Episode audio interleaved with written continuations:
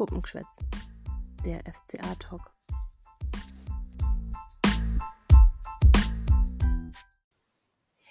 Servus miteinander, liebe FCA-Fans und herzlich willkommen zu einer neuen Folge Puppengeschwätz. Heute dürfen die Irina und ich auch wieder die Franzi in unserer Mitte begrüßen. Das heißt, unser Trio ist endlich mal wieder komplett. Ja, als Thema der Sendung steht ganz klar der zweite Augsburger Auswärtssieg der Saison auf dem Programm. Unsere Augsburger Jungs haben es am Freitagabend geschafft, die drei Punkte von der Bielefelder Alm zu entführen. Sie haben es geschafft, 0 zu 1 bei der Arminia zu gewinnen. Und ich weiß ja nicht, wie es euch geht, aber bei mir hat sich von Freitagabend nach Abpfiff an eine riesige Erleichterung in mir breit gemacht, weil dieses Spiel, wir haben es im Vorbericht mehrfach erwähnt, war halt einfach ein klassisches Sechs-Punkte-Spiel und es war so unwahrscheinlich wichtig, dass man das gewonnen hat. So konnten wir auch alle relativ entspannt ins Fußballwochenende starten. Und wenn ich mir die Spiele von gestern Abend jetzt so anschaue und eben auch gesehen habe, dass der VfB gewonnen hat gegen Gladbach, dann war das wirklich, wirklich wichtig, dass der FCA eben auch dieses Spiel gewinnen konnte. Und ich denke, es gibt unseren Jungs auch so ein bisschen Sicherheit. Und genau diese Sicherheit, die verspüre ich jetzt so ein bisschen im Abstiegskampf. Natürlich warten noch schwere Partien auf uns, doch ich glaube, dadurch, dass wir auch noch viele Heimspiele gegen die direkte Konkurrenz haben, können wir da doch ein bisschen lockerer angehen, weil,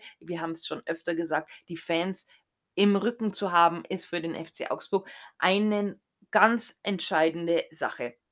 Ja, ich weiß auch nicht. Also ich habe ja jetzt gerade schon gesagt, ich bin relativ entspannt und glücklich. Franzi, vielleicht möchtest du uns doch mal sagen, wie geht's dir denn so nach diesem Augsburger Sieg?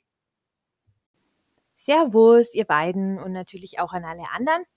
Ja, ich muss sagen, meine Laune ist zumindest in Bezug auf den FCA ziemlich gut. Aber ich glaube, das ist jetzt keine sonderlich große Überraschung, sondern eher ganz normal. Ja, wenn man in einem so wichtigen Spiel gegen einen direkten Konkurrenten im Abstiegskampf einfach drei wichtige Punkte mitnimmt. Wobei ich sagen muss, ich hatte vorm Spiel kein sonderlich gutes Gefühl. Ich glaube, das lag zum einen daran, dass der FCA in der Saison einfach schon zu oft Punkte hat liegen lassen, gerade gegen vermeintlich schlagbare Teams wie die Arminia eben auch. Ich erinnere nur daran, dass in der Hinrunde wir gegen die Arminia eben auch nur in Anführungszeichen unentschieden gespielt hatten oder ja, dieses ziemlich unrühmliche 0-0 gegen die Spielvereinigung Kräuter Fürth. Ja, und zum anderen war ich mir ehrlich gesagt auch nicht ganz sicher, ob es wirklich stimmt, dass allen so richtig klar ist, worum es geht, wie Markus Weinzel das diese Woche auf der Pressekonferenz auch nochmal versichert hat. Ja, allerdings ähm, war ich dann sehr, sehr dankbar, dass der FCA mich da eines Besseren belehrt hat, dass das offenbar tatsächlich der Fall ist. Und ja, da entsprechend die drei Punkte aus Bielefeld entführt wurden. Ja, und entsprechend entspannt konnte ich dann den restlichen Spieltag auch verfolgen, also auch gerade die Spiele der Konkurrenz wie Stuttgart und Hertha, weil es bei denen dann gar nicht mehr ums Ergebnis ging, also ja, eigentlich egal war, ähm, wie die Spiele letztendlich ausgehen, weil sie ohnehin nicht mehr an uns vorbeiziehen konnten. Ja, so war es bei mir. Und wie ist es bei dir, Irina? Ja, Servus auch von mir am heutigen Sonntag. Ich kann nur sagen, ihr habt wirklich schon alles beantwortet. Von mir aus gesehen auch super Wochenende bisher, Freitagabend ähm, gewonnen. Samstag, Sonntag sind dementsprechend bisher sehr, sehr gut verlaufen. Also zumindest von der Laune her hat der FCA dazu beigetragen, dass die Laune jetzt gerade ein bisschen besser ist. Ja, und wir konnten, wie Franzi schon sagte, entspannt, entspannt her auf die Lage der Liga gucken, was die Konkurrenz so treibt und ja, die Punkte waren wichtig, wenn man sieht, was äh, Stuttgarter zum Beispiel so getrieben hat. Dazu später dann unter der Lage der Liga sicherlich nochmal mehr. Und für mich, die ja wie ich schon fünfmal im Vorbericht locker gesagt habe, nahe Ost oder nahe Bielefeld in Ostwestfalen lebt, ist es natürlich eine super ähm, Sache, wenn man als Sieger vom Platz gegangen ist, dann wird man nicht mit Sprüchen in der neuen Arbeitswoche geärgert. Von dem her gut gelaufen, gute Laune, alles tutti. So,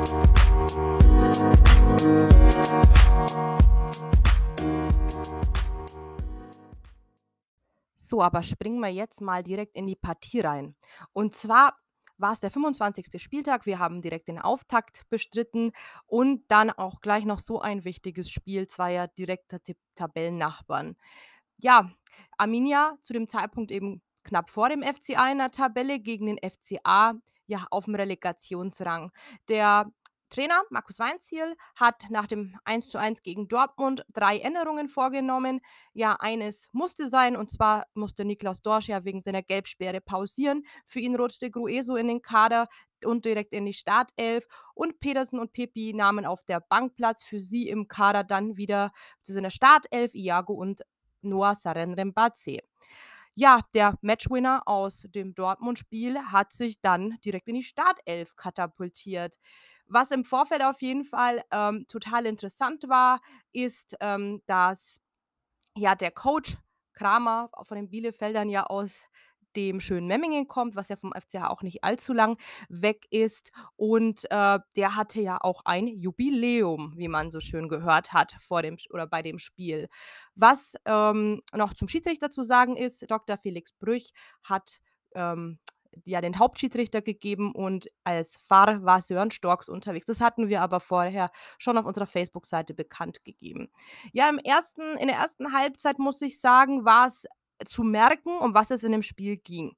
Ähm, es war wirklich ein schon robustes und robust geführtes Spiel. Ähm, äh, da war es mal so, dass Klos gegen Oxford in der Minute fünf irgendwie zusammengekracht sind. Ähm, ja, dann äh, hat er, ähm, hat er, hat Iago und Jack von Wimmer abbekommen und so weiter. Dann hat Kalichuri in der fünften Minute eine Ermahnung abbekommen, weil er Okugawa recht intensiv abgegrätscht hat. Ja, der, da dachte man fast, er muss raus. Allerdings hat er dann doch weiterspielen können. Ähm, aber tatsächlich waren bis fast in die 20. Minute Torchancen echt Mangelware. In der ersten Viertelstunde hat es tatsächlich noch gar keinen ernsthaften Torabschluss gegeben. Ja, also es war wirklich intensiv. Ramos hat Gregoritsch reingetreten in die Hacke und dann hat sich in der 21. Minute Caligiuri die gelbe Karte abgeholt, nachdem er schon wieder ähm, Okugawa abgegrätscht hat. Mhm. Genau, dann hat Agrueso in der 26. Minute Kunze abgegrätscht, dafür gelb gesehen. Aber tatsächlich ähm, Torchancen, die wirklich zwingend waren, habe ich auch bis in Minute 30 nicht gesehen. Ja, ähm, im Endeffekt ist dann tatsächlich auch für den FCA so eine kleine Schockminute gewesen, die 30. bzw. ja, 32. Minute, als U Felix Udokai eben nach einem ähm, Kontakt mit Wimmer eben ja, zu, auf dem Boden aufgekommen ist. Der äh, Augsburger hat sich da anscheinend härter verletzt. Der äh, Spieler von Arminia konnte weiterspielen. Ähm, in der Minute 33 kam dann ähm, Frederik Winter und hat da quasi positionsgetreu als Linksfuß Urukai ersetzt. Wir wünschen gute Besserung. Bis dato ist jetzt noch nicht genau bekannt, was er hat. Auf jeden Fall denken wir, es sah nach einer Bänderverletzung am Sprunggelenk aus.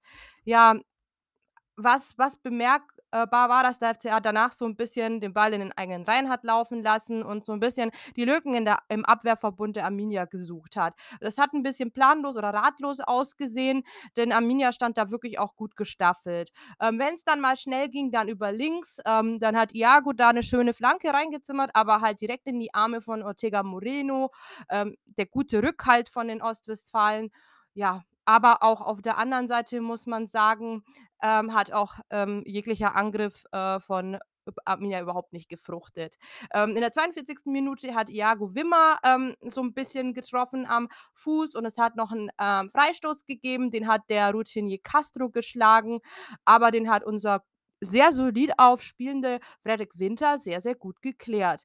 Man kann jetzt in den ersten 45 Minuten sagen, dass FCA ein bisschen bemühter war, aber auch die zwingende Torgefahr war nicht dabei, äh, habe ich zumindest empfunden.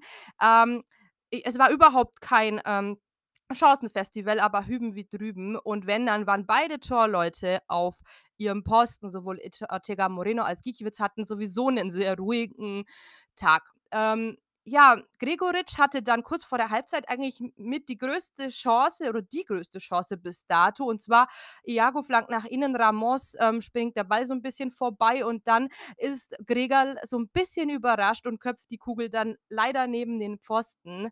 Ähm, das war wirklich die einzige und die allergrößte Chance im ersten Durchgang. Ja, dann hat ähm, Arminia nochmal aus 18 Metern abschließen können in Person von Wimmer. Das war auch der aktivste Bielefelder. Ja, und denn mit dem Halbzeitpfiff hat sich noch Vassiliadis von Bielefeld äh, mit einem taktischen Foul an Hauveleu äh, gelb abgeholt. Das war dann die Szene mit dem Halbzeitpfiff. Und ähm, ja, man kann eigentlich als Fazit sagen, die beiden Mannschaften haben sich neutralisiert. Die beiden ja, XP-Werte der Mannschaften spiegelten wieder, dass quasi gar keine Torgefahr vorhanden war. Ja, und nur Gregal hatte ja, das 1 zu 0 auf dem Fuß, aber das war wirklich auch so eine, eine bessere Halbchance, weil es auch mehr dadurch war, dass ähm, der Amine den Ball spontan irgendwie verpasst hat und dann hat sich diese Chance ergeben. Gregal war viel zu überrascht, als er dann noch reagieren konnte und dann war die Chance auch schon rum. Und so ging man eben in die Halbzeit. Ja, intensiv war es und die zweite Halbzeit wurde dann ohne Wechsel weitergespielt, oder Franzi?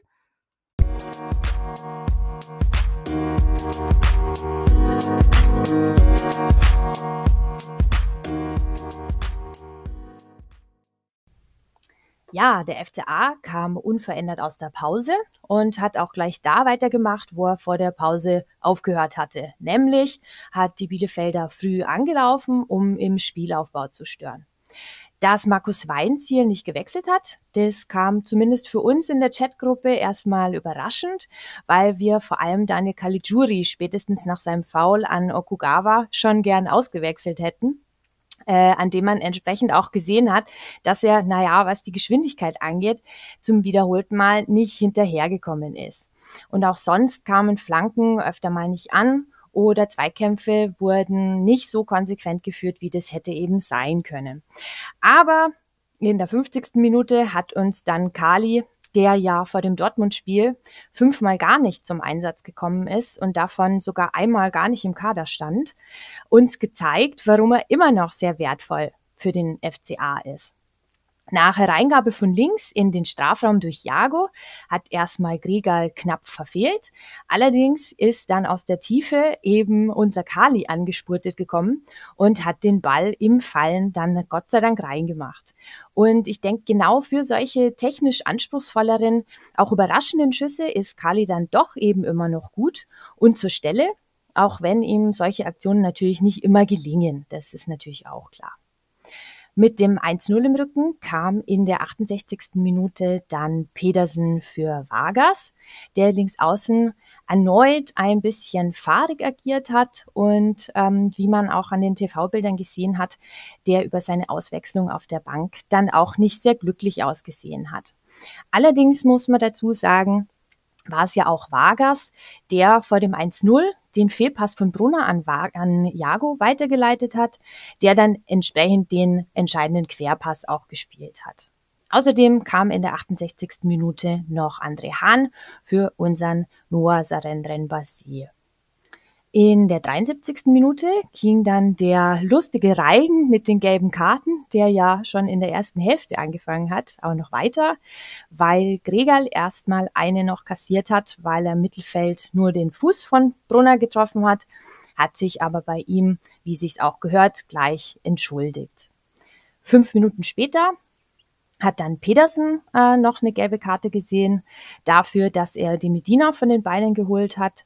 Ähm, Allerdings war es kurz zuvor auch so, dass es im Strafraum der Bielefelder noch einen kurzen Aufreger gab, weil André Hahn nämlich nach Flanke von Pedersen dort gefallen ist. Aber ich denke, ähm, dass es durchaus vertretbar war, dass Felix Brüch in dem Fall nicht gepfiffen hat, weil äh, Nilsson auch den Ball gespielt hat, obwohl er ähm, André Hahn auch berührt hat. Muss man, äh, muss man so sagen, aber ich denke, es war in dem Fall zu wenig, um Elfmeter zu geben. In der 87. Minute kamen dann noch Raphael Framberger für unseren Kali und Jan Moravec für Meier. Ich denke hauptsächlich, um bisschen Zeit von der Uhr runter zu spielen. Und in der 91. Minute kassiert dann auch noch Jan Moravec gleich noch eine gelbe, obwohl er ja vier Minuten früher schon eingewechselt, ähm, noch eingewechselt wurde und macht für den FCA dann die Fünfe eben voll. Allerdings bringt es den FCA nicht davon ab, das 1 zu 0 über die Zeit zu bringen und ja, aus meiner Sicht auch nicht unverdient zu gewinnen. Ja, was können wir nochmal zusammenfassend zum Spiel sagen? Wie haben wir das Spiel so gesehen? Ja, dann fange ich gleich mal an.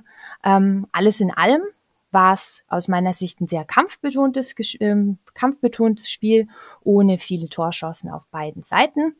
Ähm, natürlich jetzt auch kein Spiel für Liebhaber der hohen Fußballkunst, das ist auch klar.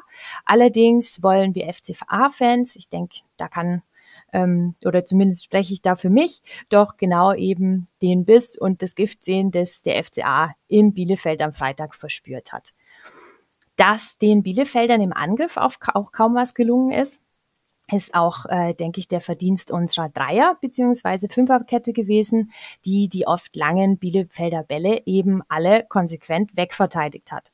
Und auch mit Winter, äh, der ja Felix Udokai ersetzen musste, nach wie vor sicher und auch kompakt gestanden ist.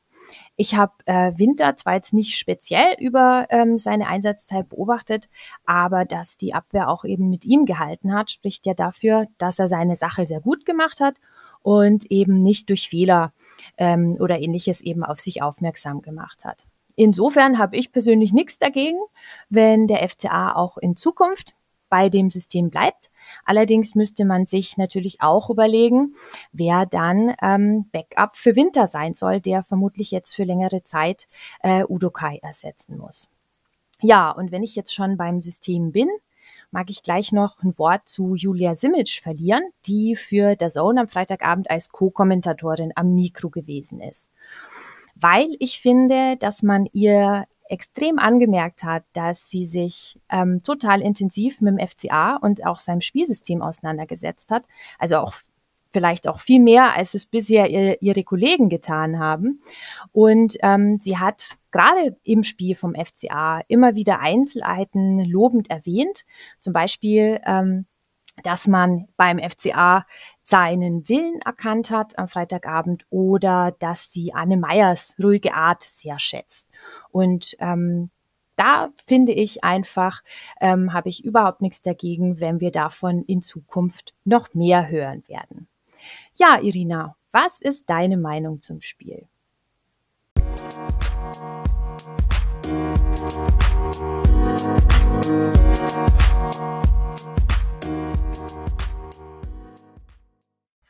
Ja, cool, Franzi, dass du das mit der Julia Simic erwähnst, weil ich wollte das auf jeden Fall auch ansprechen, aber dann ähm, würde ich das auch gerne noch äh, bestätigen bzw. auch noch ergänzen wollen.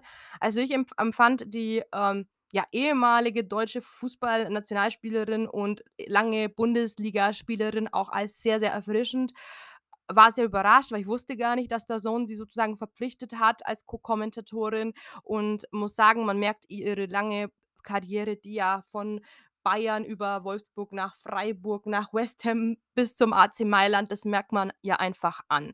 Und ähm, sie ist ja auch Deutschland, Deutschlands U17-Trainerin äh, äh, beim DFB, Co-Trainerin und dementsprechend weiß die Frau auch, wovon sie redet. Insgesamt war das Zone-Team wirklich das Tandem aus äh, dem netten Herrn, äh, dessen Namen wir jetzt entschuldigen bitte, entschuldigt bitte, dass wir den jetzt nicht kennen. Ähm, aber und aus Julia Simic besteht wirklich super sympathisch und nett. Ich finde auch tatsächlich, ähm, dass man merkt, dass der Sohn sich wirklich Mühe gibt. Ähm, Sky schaltet um Samstag um 15.30 Uhr direkt von der Zweitligapartie, die vorher auf dem Sender lief, Richtung ähm, Bundesliga-Stadion mittlerweile und der Song gibt sich immer eine Stunde vorher schon richtig Mühe, das mit Inhalt zu fühlen, dass sich da dann ein bisschen länger mit der Heimmannschaft, äh, in dem Fall Bielefeld, auseinandergesetzt wird, ist für mich in Ordnung. Ähm, aber Julia Simic und der andere Kommentator, die haben sich wirklich sehr gut auch über beide Mannschaften informiert. Ähm, und es war wahrlich kein Fußball-Feinschmeckerl, äh, von dem her haben sie auch wirklich sehr viel lobende Worte auch für beide Mannschaften gefunden. Das wäre mir persönlich sehr schwer gefallen, weil es war doch über lange Strecken ein zähes Spiel, muss man sagen.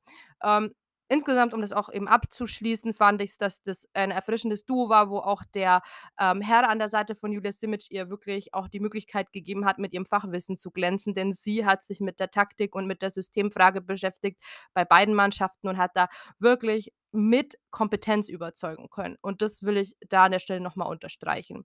Zum Spiel selber muss ich sagen, dass es ähm, ja eigentlich auch der Lieblingsgegner vom FCA ist, Arminia Bielefeld. Ähm, sechs Siege in acht Spielen, noch nie eins verloren. Ähm, wir haben sehr viel investiert, muss ich sagen. Mehr als Bielefeld. Die waren doch ein bisschen mutloser, als ich sie zuletzt in Erinnerung hatte.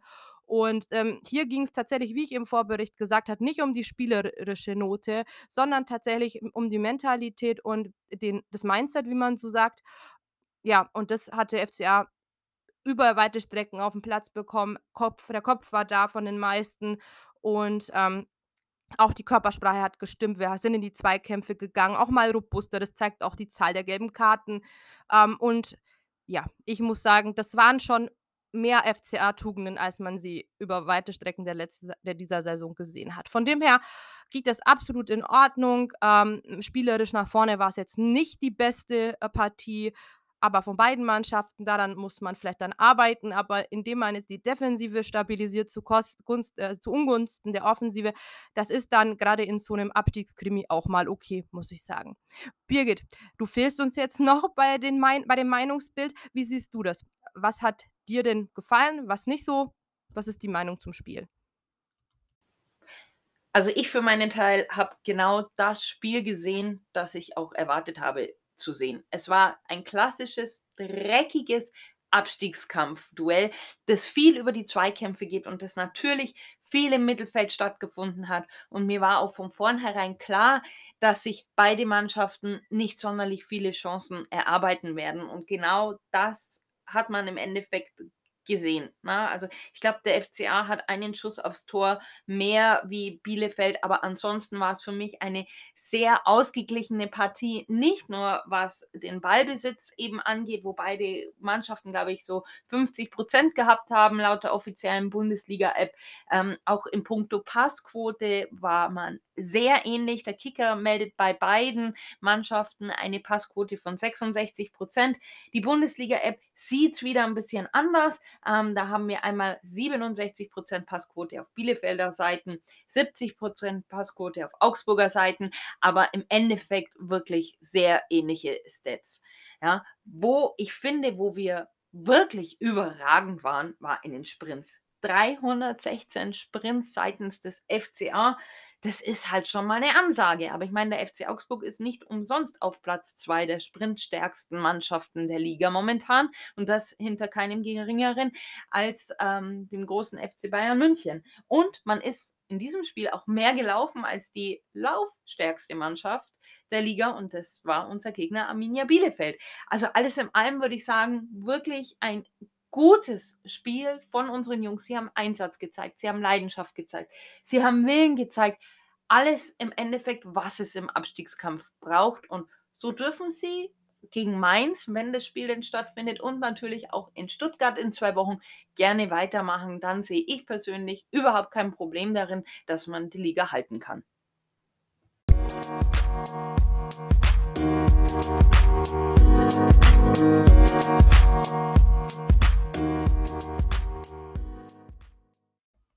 So, hello. Ähm, ich darf jetzt noch mal ganz kurz eine Einschätzung zur ja, Spielerleistung zur Gesehenen geben und würde da auch wieder an dieser Stelle auf Noten verzichten wollen, weil ich finde einfach Noten sind so Betrachtungssache, äh, Weise eines Einzelnen. Von dem her würde ich mir da auch heute oder heute in Anbetracht auf den Freitagabend sehr, sehr schwer tun mit einer Notengebung. Ich würde deswegen mal ganz kurz drüber fliegen wollen, wer für mich gut war, was vielleicht noch ausbaufähig war. Fangen wir mal mit Giki an. Giki ja, solide Leistung, war nicht wirklich oft gefragt. Äh, Bielefeld hatte ja so gut wie keinen einzigen äh, vors Tor getragenen Angriff, von dem her musste er nicht viel tun. Aber ja, ruhiger Abend, solide gespielt, wie immer. Ähm, in der Dreierkette haben sich ja vier heute präsentieren dürfen. Felix Udokai musste leider, nachdem er sich so gut stabilisiert hat nach seiner Verletzung und dem Bankplatz zuletzt, musste er raus, könnte eine Bänderverletzung am Sprunggelenk sein. Wir wünschen gute Besserung und kommen schnell wieder zurück. Für ihn kam Freddy Winter rein, hat es sehr, sehr gut gemacht, hatte übrigens von allen dreien Innenverteidigern, ähm, die länger als 30 Minuten gespielt haben, die beste Zweikampfquote. Dafür Chapeau und wenn du so weiter spielst, glaube ich, ist er ein guter Ersatz für den Udo und ähm, kann ihn ebenbürtig ersetzen. Oxford für mich heute noch der zweitbeste Innenverteidiger. Jeff ist ein bisschen abgefallen, hatte auch, glaube ich, nur 40% Zweikampfquote, hat man gemerkt. Ich finde, der Kapitän ist immer sehr giftig. Von der Mentalität hat man gestern, nee, am Freitagabend schon gemerkt, dass er gallig ist, dass er Bock hat auf ähm, die Punkte. Aber so ähm, für mich fällt er da leistungstechnisch ein bisschen ab. Ähm, Iago und Caligiuri haben die Fünferkette dann so ein bisschen komplettiert. Äh, Iago nach vorne immer spritzig, griffig, ähm, agil, aber nach hinten immer noch ausbaufähig. Ähm, schwache Zweikampfquote, aber auch bei Caligiuri das Gleiche, ähm, wobei der ein bisschen ähm, ja, mehr ge geliefert hat, dadurch, dass es Tor gemacht hat. Ähm, beide ausbaufähig. Caligiuri war im entscheidenden Moment da, von dem her muss man ihm das einfach zugute halten. Dann äh, Doppelsechs. Ähm, beziehungsweise 8. Grueso, guter Ersatz für Dorsch, denke aber, er wird dann wieder auf die Ersatzbank rücken und da ist er absolut gut aufgehoben, ist eine sehr gute Ergänzung, ähm, aber Dorsch wird nach Gelbsperre wieder in die Elf zurückkehren. Was mir bei Grueso gefällt, ist sein Mindset, seine Mentalität, das brauchten wir in dem Spiel gegen Bielefeld. Meier hat mir, glaube ich, am besten gefallen. Der war für mich der Spieler, des, der Partie, hat das richtig gut gemacht, hat eine ordentliche Zweikampfquote, bessere, glaube ich, sogar als zuletzt und ähm, immer weiter so. Der war wirklich ähm, eine Bombenleistung, sehr, sehr gute Passquote. Ja, vorne Vargas, Basé, Gregoritsch, ja, sind ein bisschen in der Luft gehangen, war jetzt ja keine Angriffsspektakel des FCA. Vargas war mit Iago ja zusammen an dem 1 zu 0 beteiligt. Das war wirklich eine gute Aktion von beiden, zusammen auf der linken Seite. Gregoritsch sehr laufbemüht, genauso wie Saren Basé, der hat sich den Startelf-Einsatz verdient. Gregoritsch, ähm, der Spirit ist da, er ist bemüht. Bei Vargas muss man sagen, der ist halt einfach in der Down-Phase und kommt da nicht raus. Trotzdem hat er Ansätze wieder gezeigt gezeigt. Bazi gefällt mir, der kann auch einfach mal zum Sprint anziehen, auch in der 70. Minute noch und ist dann weg. Ähm, das fehlt uns, deswegen, der wird unsere Sprintquote nach oben hieven, glaube ich. Und ja, offensiv kann man da jetzt nicht so viel bewerten. Die waren ja da die ärmsten Würstchen vorne drin ähm, weil es einfach nicht viele Zuspiele gab. Aber mitgelaufen gut, mit gutem Einsatz gezeigt. Und wir hatten guten Ersatz, 68. Minute, Hahn Pedersen, die haben noch mitgeholfen, defensive Stabilität zu geben. Moda weg, Framberger, das war nur noch Zeit von der Uhr nehmen. Von dem her, ich würde mal sagen, ich möchte die Mannschaftsleistung würdigen. Defensiv war das wirklich gut. Im Mittelfeld hat man sich neutralisiert. Kopfmäßig war das eine Top-Leistung. Es war nicht spielerisch gefordert, habe ich im Vorbericht auch schon gesagt. Ähm, sondern einfach die Mentalität, die Zweikampfsprache, die Körpersprache. Das war alles gut und an dem Tag wirklich da. Von dem her hat man sich den Punkt verdient. War wirklich intensiv geführt. Wir konnten jederzeit mitgehen und leichte Ansätze von alten FCA-Tugenden konnte man wieder erkennen. Das finde ich gut gelungen. Vielen Dank, Irina, für deine Einschätzung. Sehe ich absolut ähnlich. Würde ich auch so unterschreiben und ich hoffe, euch geht es auch ähnlich, wenn ich mir jetzt den Schiedsrichter mal so ein bisschen vornehme. Das war für mich persönlich der erfahrenste Referee, den die erste Liga zu bieten hat. Dr. Felix Brüch, studierter Jurist aus München, ähm, der tatsächlich schon seit fast 18 Jahren, nämlich seit 2004, Spiele in der ersten Bundesliga pfeift. Und das waren ähm, Stand heute über 300 Bundesliga-Partien und das ist halt schon Wahnsinn. Und der Mann hat wirklich Erfahrung und ich finde, das sieht man auch an seiner Art, wie er ein Spiel leitet. Ähm, relativ unaufgeregt. Ähm, er ist ruhig geblieben. Er lässt sich nicht großartig äh, auf Diskussionen ein, zeigt auch immer Verständnis gegenüber den Spielern, wenn die auf ihn zukommen und ihn natürlich anmotzen. Also da bleibt er immer ruhig und das ist schon etwas, was ich persönlich an ihm auch mag. Ähm, wenn man jetzt ähm, auf das Spiel am Freitag schaut, das wahrlich kein einfaches Spiel zu leiten war, dadurch, dass es viel über die Zweikämpfe ging, dann sage ich, er hat schon eine ja, gute Leistung an den Tag gelegt, war auch wieder ruhig, war für mich aber teilweise nicht konsequent bei der Bewertung ähm, von den Zweikämpfen.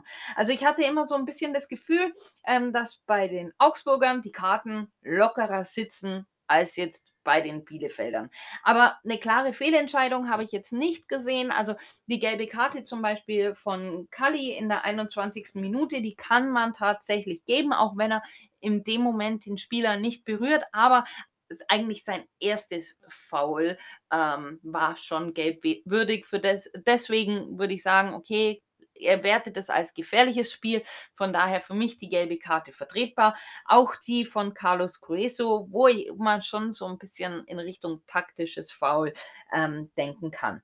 Ähm, ja, insgesamt gab es in der Partie acht gelbe Karten, fünf für Augsburg, drei für Bielefeld. Auf Bielefelder Seiten ähm, hat äh, die Karten bekommen Klos, Vassiliadis und Brunner und auf Augsburger Seite Daniel Caligiuri in der 21. Minute, Carlos Grueso in der 26. Minute, weswegen ich auch schon immer darauf gewartet habe, dass da irgendwie ein Wechsel passiert. Ähm, Michael Gregoritsch, Mats Pedersen und Jan Moravec dann auch noch kurz vor Schluss auch noch eine gelbe Karte kassiert. Also es war keine einfache Partie für Brüch und ich finde, im Großen und Ganzen hat er es in Ordnung gemacht, hat es fair gemacht, ist ruhig geblieben. Von daher für mich eine Leistung, die in Ordnung war, wenn ich jetzt zwei Tage später auf das Spiel schaue. Während dem Spiel habe ich natürlich immer fleißig geschimpft, aber das liegt einfach in meiner Art. Aber deswegen schaue ich immer ähm, ein paar Tage später auch nochmal drauf, um eben auch eine faire Bewertung abgeben zu können. Thank you. Da sind wir auch schon wieder nach unserem kurzen Break und Hörer, die uns jede Woche hören, die wissen natürlich, dass bei uns in keiner Nachberichtsfolge die Kategorie Fangeschwätz fehlen darf. An dieser Stelle begrüße ich jetzt ganz herzlich den Tobi. Der Tobi, der ist ein sehr guter Kumpel von mir und wir standen auch schon miteinander auf der Ulrich-Biesinger-Tribüne oder auch vor der WWK-Arena, als der FCA letztes Jahr gegen Werder Bremen den Klassenerhalt fix gemacht hat. Und deswegen, Tobi, an dieser Stelle, hau doch einfach mal raus. Was denkst du zum Spiel am Freitag? Und vor allem, schildere uns doch mal einfach deine Eindrücke aus Augsburger Hardcore-Fansicht. Mahlzeit miteinander, Servus, hi. Freut mich riesig mit dabei zu sein. An der Stelle auch nochmal ein riesengroßes Dankeschön an euch drei für die Einladung. Ähm, ja, über was schwätzen wir heute? Über, das, über den Sieg in vorgestern in Bielefeld. Ähm, ja, ich werde jetzt weniger auf Statistiken eingehen, weil ich glaube, das habt ihr in Vorzeigemanier bereits abgehandelt. Ähm, ich werde jetzt mehr auf dieses, wie man es als Außenstehender gesehen hat oder wie man es wie als Fan sieht, ähm, einfach mal blank rausgeschwätzt. Ähm, dafür sind wir, glaube ich, alle da. Also, packen wir es. Ähm, ja, ich will jetzt weniger über die, über die Defensive reden, weil brauchen wir uns nichts vormachen. Von Bielefeld ging keine, keinerlei Gefahr aus. Ähm, da kam nichts. Ich glaube, ein Schuss übers Tor, irgendwas. Also an jeden Bielefelder, der zuhört, sorry an der Stelle, aber ihr wart einfach am Freitag nicht Bundesliga-reif. Ist so. So, deswegen, ja, Verletzung Udukai, komme ich ganz kurz zu sprechen, äh, ist schade. Wir hoffen auf baldige Genesung. Ähm, ich glaube, jeder, der selber schon mal auf dem Platz gestanden ist und die Bilder gesehen hat, weiß, wie schmerzhaft das Ganze ist. Ja, wie gesagt, an der Stelle gute Besserung. Ähm, Winter guten Job gemacht. Jeff, Oxford, Giekewitz, das, was zu verteidigen war, verteidigt. Will ich auch gar nicht weiter drauf eingehen. Ähm, ja, dann gehen wir nach außen. Ähm, Iago Caligiuri.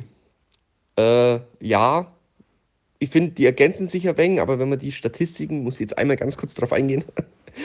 ähm, es geht mir über links, weil Iago offensiver eingestellt ist als Caligiuri.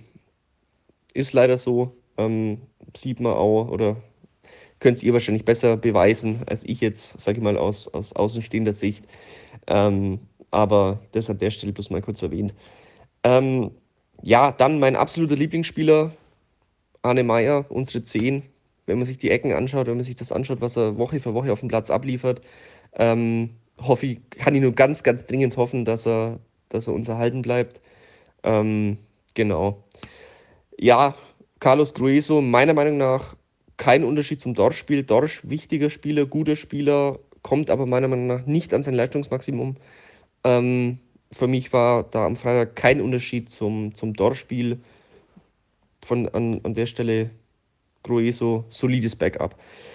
Äh, gehen wir weiter nach vorne. Und das ist jetzt eigentlich das, wo ich mehr drüber reden will. Ich habe jetzt schon zweieinhalb Minuten geschwätzt, aber ja, will, noch, will eigentlich das Wichtigste jetzt nur abhandeln, ähm, und zwar die Offensive.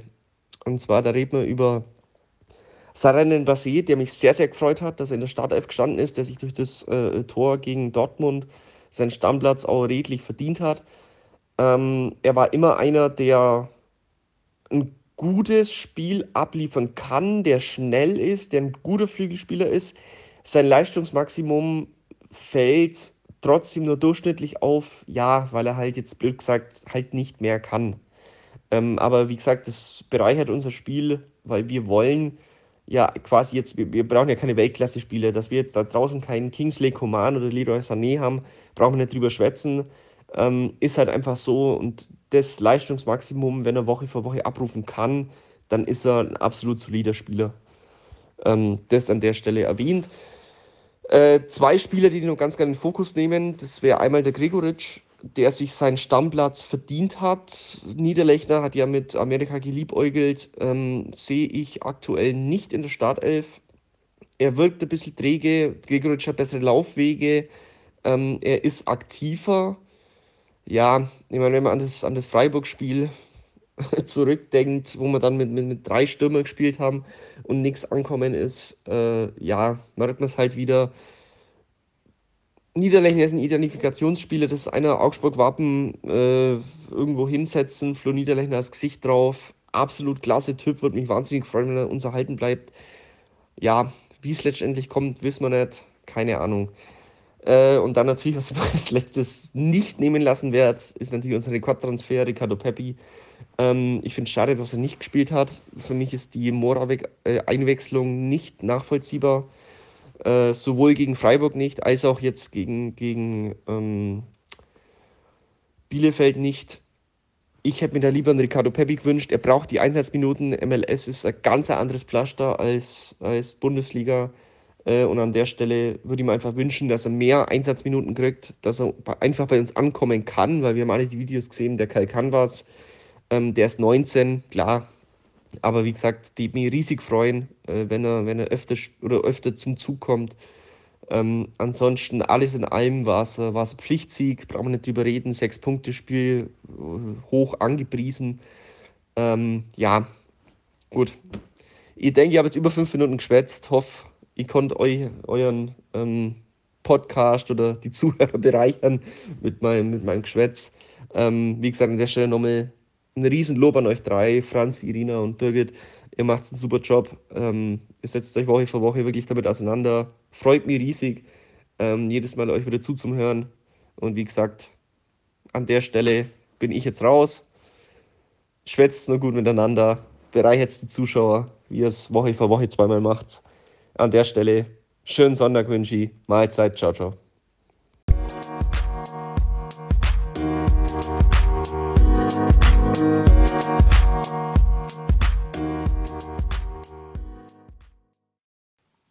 Ja, mille grazie an dich, lieber Tobi, dass du deine Einschätzung in unserer Rubrik Fangeschwätz mit uns geteilt hast. Wir wollen uns jetzt noch anschauen, wie sich der FCA-Sieg auf die Tabelle ausgewirkt hat und wie die Lage der Liga sonst noch so ist. Ja, der FCA hat die Arminia damit überholt und mit ihr die Plätze getauscht. Der FCA ist jetzt 14. mit 26 Punkten, Bielefeld 15. mit 25 Punkten. Die drei Ränge hinter Bielefeld bleiben derweil unverändert. Die Hertha steht mit 23 Punkten nach wie vor auf dem Relegationsplatz, obwohl sie gegen die Frankfurter Eintracht 1-4 zu Hause ziemlich untergegangen ist und Stuttgart nach einer Aufholjagd noch knapp mit 3-2 gegen Gladbach gewinnen konnte und nun auf 22 Zähler kommt. Durch die knappe Niederlage gegen Stuttgart haben die Fohlen umgekehrt nur noch einen Punkt Vorsprung auf den FCA und stehen mit 27 Punkten auf dem 13. Platz. Somit trennen Rang 13 und 17 nur fünf Punkte. Da hinten ist es also ziemlich eng, obwohl nach einer 1-2 Niederlage in Bochum Fürth mit 14 Punkten nach wie vor abgeschlagenes Schlusslicht ist. Wolfsburg ist den Gladbachern mit seinem 1-0-Sieg gegen Union etwas enteilt und steht jetzt mit vier Punkten Vorsprung auf dem zwölften Platz. Mit einem Zähler mehr steht Bochum davor auf Rang 11. Auf Platz 10 steht nach wie vor die Frankfurter Eintracht, die, wie schon gesagt, zum Glück für den FCA die Herr Tana ziemlich abgekocht hat. Weil uns und den FCA die obere Tabellenhälfte im Moment ja nicht so sehr interessiert, sage ich dazu nur noch ganz kurz was. Das Spiel der Mainzer, die sich vor Frankfurt auf Platz 9 einreihen und eigentlich daheim gegen Dortmund spielen würden, wurde auf ihren Antrag hin wegen insgesamt 19 Corona-Fällen verschoben. Offen ist entsprechend auch, ob Mainz nächste Woche überhaupt in Augsburg antreten kann. Heute Abend treffen noch Köln und Hoffenheim aufeinander, die die Chance haben, an den internationalen Plätzen dran zu bleiben, beziehungsweise in die Champions League Ränge reinzurutschen. Ansonsten an der Spitze wenig Bewegung, gerade weil Bayern und Leverkusen und Leipzig und Freiburg mit ihren 1-1 Unentschieden jeweils sich gegenseitig die Punkte weggenommen haben. Bayern bleibt demnach auf 1, Dortmund auf 2 und Leverkusen auf 3.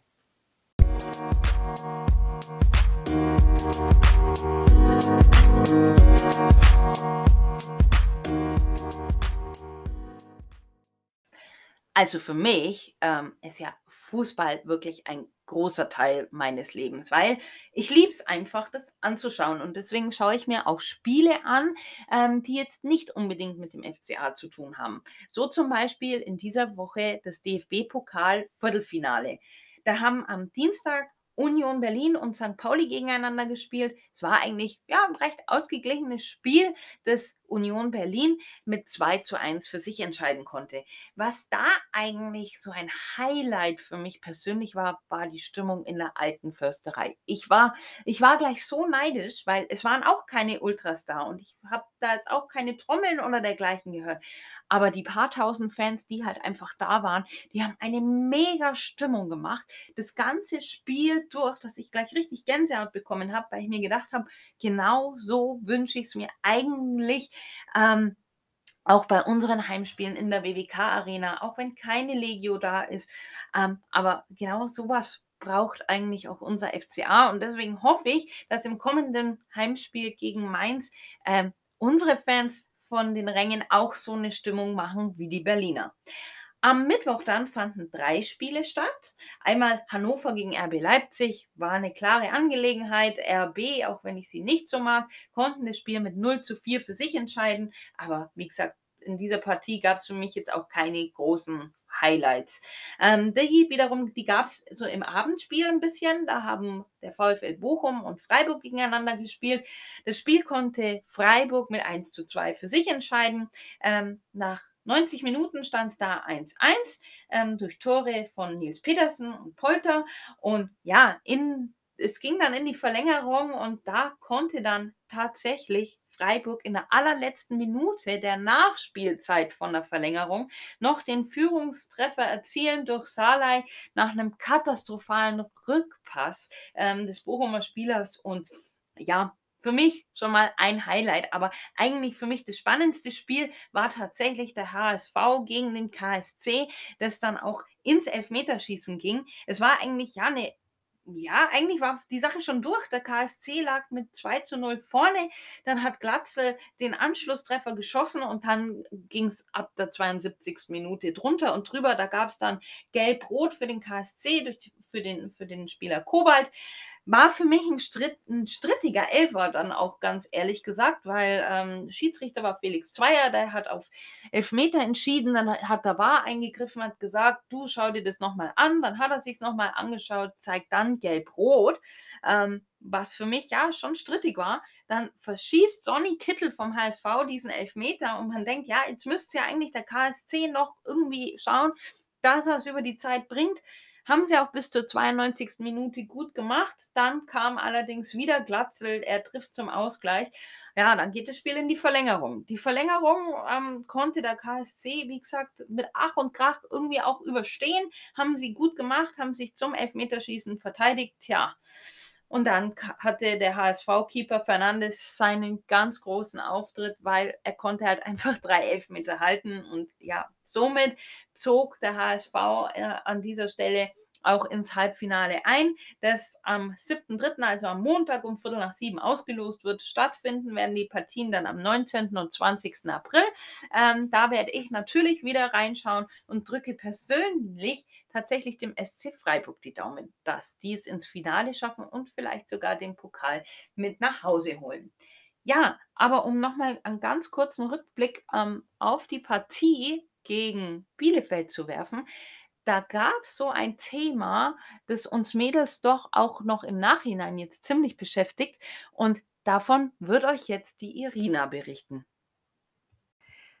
Ja, genau, du hast recht. Wir hatten während der Partie gegen ähm, Arminia Bielefeld so ein bisschen im Netz doch mitbekommen, dass die äh, Kommentatorin, die wir schon sehr gelobt haben, Julia Simic, äh, ein bisschen angegriffen wurde. So unter anderem eben so, ja, was ist das für eine Tussi und ja, wie inkompetent und was für eine Klugscheißerin. Und mir tat es in der Seele weh, wie so eine bemühte, kompetente Frau, die ja ihr Leben lang Fußball gespielt hat und mit dem Sport auch ihr Geld verdient, ähm, ihr Fett da abbekommt. Das fand ich echt unschön und ähm, möchte dazu einfach nur sagen, dass es mich echt ähm, ja sauer macht, wie äh, solche Leute im Netz angegangen werden. Klar, es gehört irgendwie mittlerweile dazu, aber ich werde und kann solche Worte einfach heute auch immer noch nicht akzeptieren, denn sie ist eine Frau im Fußball, die ihre Meriten verdient hat, die ähm, in der Champions League gespielt hat, die international äh, gespielt hat, die in der Bundesliga gespielt hat, die Titel gewonnen hat und selbst äh, und dann sich solchen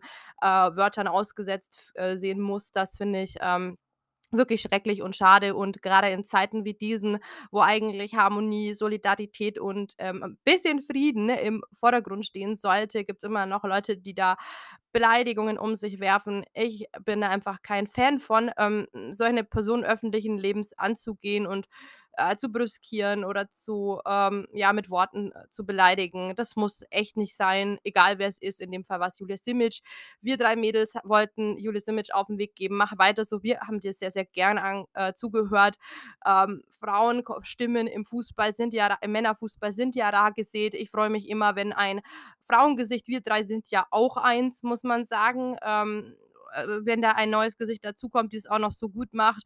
Und ähm, die Kompetenz hat ja Bände gesprochen. Die hat ja wirklich sehr, sehr viel auch zur Taktik und Systemfragen auch gewusst und von dem her Hut ab über deine Leistung, Julia. Lass es dir nicht nehmen. Ähm, wir fanden dich spitze, hoffen, du kommentierst bald wieder ein Spiel des FCA ja, und ich freue mich, wenn, oder wir freuen uns, wenn wir ein Spiel sehen, wo du Kommentatorin bist, weil das war einfach wirklich erfrischend. Und ähm, da, ich mag auch ihren Dialekt, ich mochte ihre spitzbübische Art und wie sie da äh, fachmännisch da saß mit einem bescheidenen, gelb, äh, glaub, gelben Sweater, ähm, ohne Make-up, ohne große Frisur und Shishi. Das war wirklich, ähm, wirklich sehr sportlich, wirklich sehr an, ein angenehmer menschlicher Auftritt.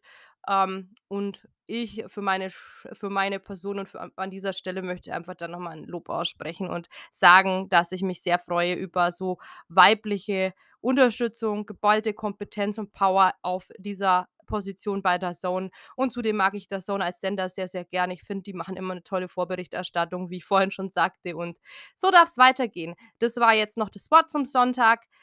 Seid friedlich, seid gut miteinander das würde ich gerne noch als Fazit mitgeben. Und ich sage jetzt von meiner Person aus schon mal Servus und bis zum nächsten Mal.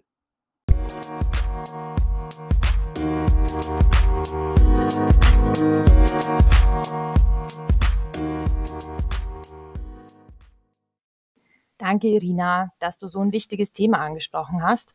Da sprichst du mir wirklich aus der Seele und ich bin jedes Mal wieder schockiert, äh, wenn solche Sachen dann immer wieder akut ausbrechen, ja. Und darum wollte ich einfach nur noch mal sagen, lasst uns doch alle, ja, und, da mein, und damit meine ich ausdrücklich alle, bitte dafür sorgen, solche Muster und Stereotype, wozu die vermeintlich inkompetente Frau definitiv dazugehört, einfach unbedingt wegzulassen, beziehungsweise uns und unser Verhalten einfach immer wieder selbstkritisch daraufhin zu überprüfen. Ich weiß ehrlich gesagt nicht so richtig, was daran so schwer sein soll. Ganz wichtige Arbeit leistet auch mal wieder die Ulrich Biesinger Tribüne, die zusammen mit der organisierten Fanszene des AFV eine Hilfsaktion für Fliehende aus der Ukraine gestartet hat. Man kann ganz alltägliche Sachspenden leisten, wie zum Beispiel Duschgel, Zahnbürsten, Handtücher oder Verbandsutensilien oder einfach nur Geld spenden. Alle Infos dazu findet ihr unter dem Link, den wir euch in die Show Notes gestellt haben. Also beteiligt euch, wenn ihr könnt und auch mögt bleibt uns zuletzt noch einen kleinen Blick auf die kommende Partie zu werfen, die der FCA nächsten Samstag zur Hauptanstoßzeit um 15.30 Uhr daheim gegen Mainz zu bestreiten hat. Ob die Partie stattfindet, hängt allerdings davon ab, ob die Mainzer Corona-Lage, die wir vorhin schon angesprochen hatten, sich bis dahin wieder beruhigt hat. Wir halten euch auf jeden Fall auf dem Laufenden und wir freuen uns, wenn ihr nächste Woche wieder reinhört. Macht es bis dahin gut, passt aufeinander auf und bleibt uns treu.